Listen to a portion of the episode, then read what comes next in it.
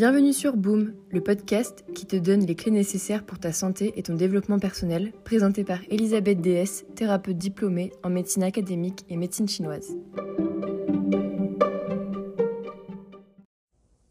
Bonjour à tous et bon retour sur Boom. Aujourd'hui, nous allons parler d'un sujet qui me plaît particulièrement et que j'ai nommé le lien sous-estimé entre cerveau et intestin. On parle souvent de nos intestins comme deuxième cerveau. Mais qu'est-ce que ça veut dire?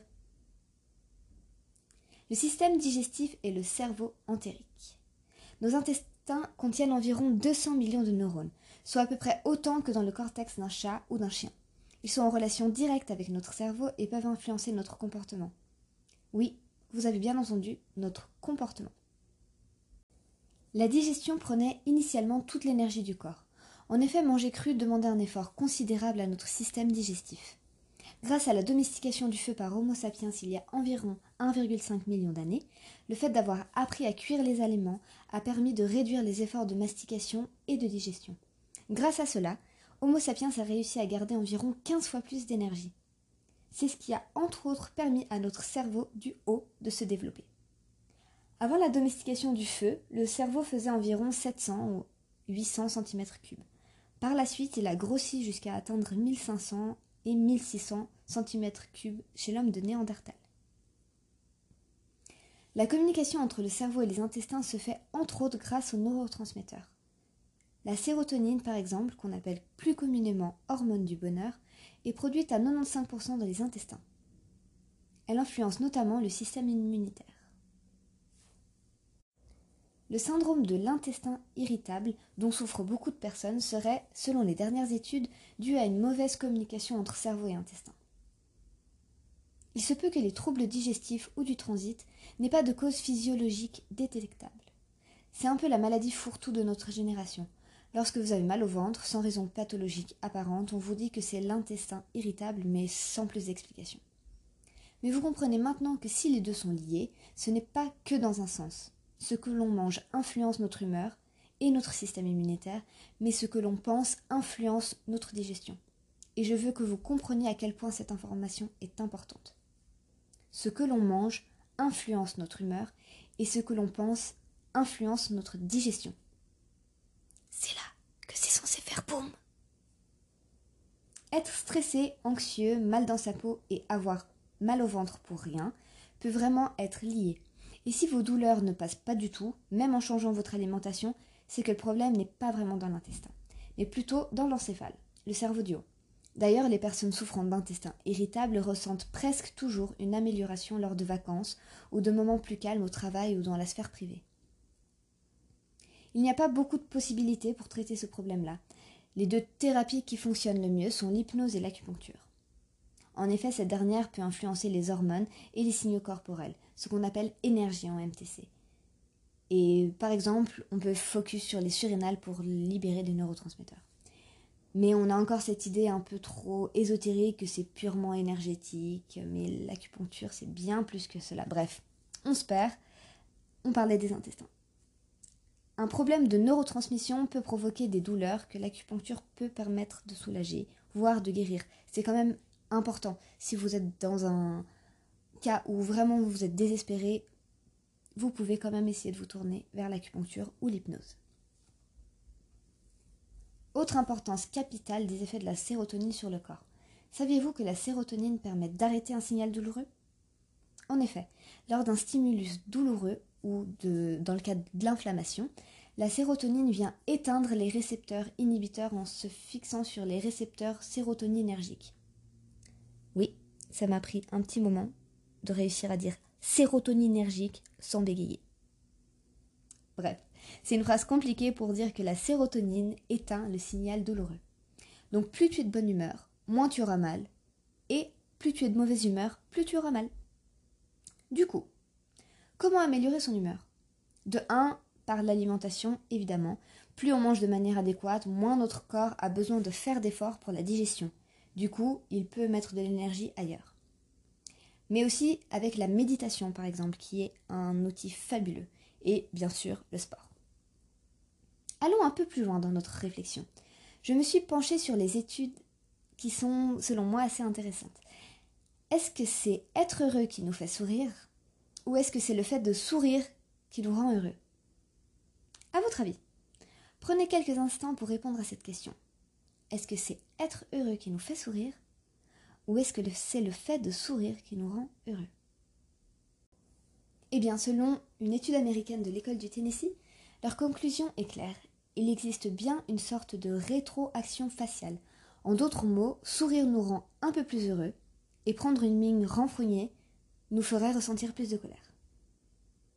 Donc sourire pourrait nous rendre plus heureux, nous faire produire de la sérotonine et nous faire du coup avoir moins mal. Donc sourire pourrait aider à la gestion de la douleur. C'est quand même incroyable. Un autre point intéressant que j'aimerais aborder avec vous, nous sommes actuellement en pleine saison des pollens. Généralement, les réactions allergiques connues sont les yeux qui grattent, le nez qui coule, des difficultés à respirer par le nez, etc. J'ai toujours pensé que c'était le contact entre le pollen et les muqueuses qui faisait cette réaction. Oui, mais s'il n'y avait pas que ça. Les intestins ont la fameuse capacité de régler notre degré d'inflammation. Donc si vous ne soutenez pas la fonction intestinale pendant des périodes de crise allergique, vous augmentez l'inflammation et donc les crises. J'ai fait le test réduire tous les aliments pro-inflammatoires de mon alimentation et de celle de mes patients. Et je n'ai quasiment plus eu de symptômes allergiques. Et j'ai des résultats similaires pour ce qui en est de mes patients. Mais j'ai aussi voulu faire le test inverse.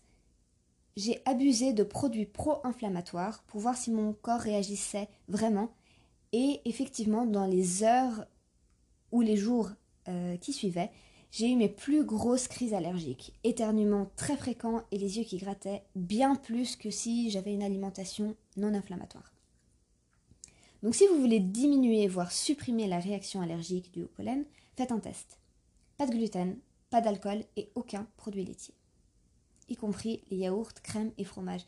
Car oui, je sais, vous avez tendance à oublier que le fromage est un produit laitier. L'alimentation connue étant la moins inflammatoire, reste l'alimentation végane. Vous pouvez également essayer. Comme d'habitude, cela ne veut pas dire que vous ne pourrez plus jamais en manger. Mais si comme moi vous souffrez ou avez souffert dans le passé de réactions allergiques sévères, un ou deux mois sans ces aliments peut clairement changer la donne. Cette règle est en réalité valable pour toutes les maladies chroniques et inflammatoires, et ce même si vous n'avez pas d'intolérance connue au gluten et au lactose. Les molécules sont pro-inflammatoires que vous le vouliez ou non. Mais pensez à ça autrement.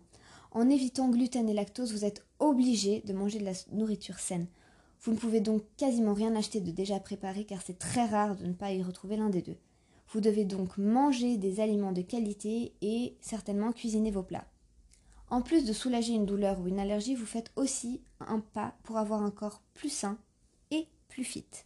S'il y a des millions d'années en arrière, le fait de digérer plus facilement a permis de changer le cerveau, imaginez ce que ça peut faire sur des maladies. C'est très très puissant et il faut vraiment essayer.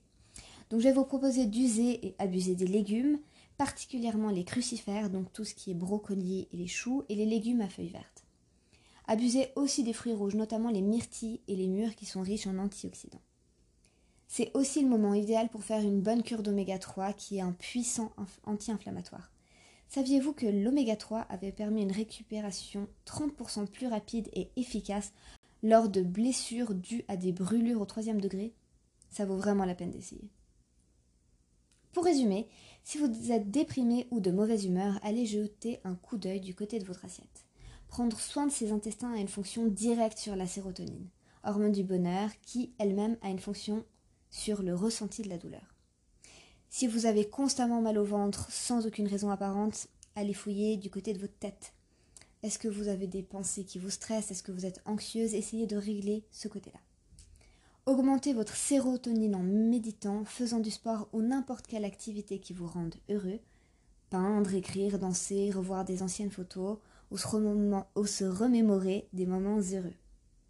Je vous donne un exercice à faire pour cette semaine.